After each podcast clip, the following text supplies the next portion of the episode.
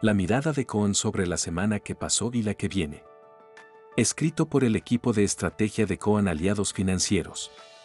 Lunes 22 de mayo de 2023. Semana heterogénea para los activos financieros globales.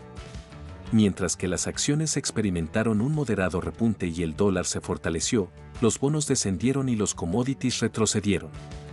Las buenas noticias las aportaron los positivos datos económicos y las declaraciones de Powell, resaltando que como consecuencia de la crisis de los bancos, la Fed podría tomarse un respiro y no incrementar más la tasa de interés.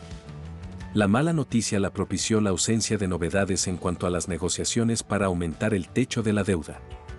El tiempo continúa avanzando y el acuerdo entre demócratas y republicanos no se concreta.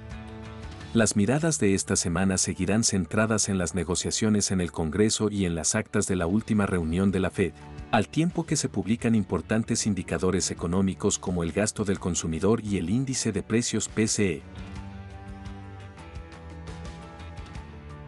En el ámbito local, la volatilidad y la incertidumbre han vuelto a ser los grandes protagonistas.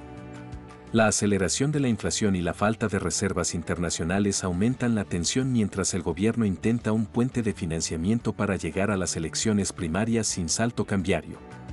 Mientras tanto, en la última semana, el Banco Central compró una buena cantidad de divisas de la mano de la mayor liquidación del agro, pero no logró compensar el uso para intervenir en el mercado de bonos y los pagos a organismos internacionales.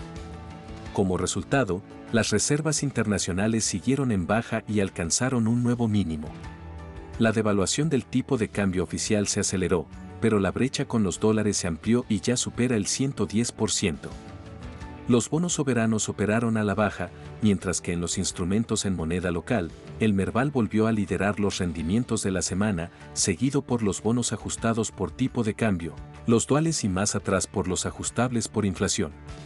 En este contexto de fragilidad económica, contención cambiaria y con una inflación que apunta a superar el 9% en mayo, las miradas de esta semana estarán puestas en las negociaciones con el FMI para adelantar los desembolsos, la evolución del mercado cambiario y el resultado de las cuentas públicas de abril.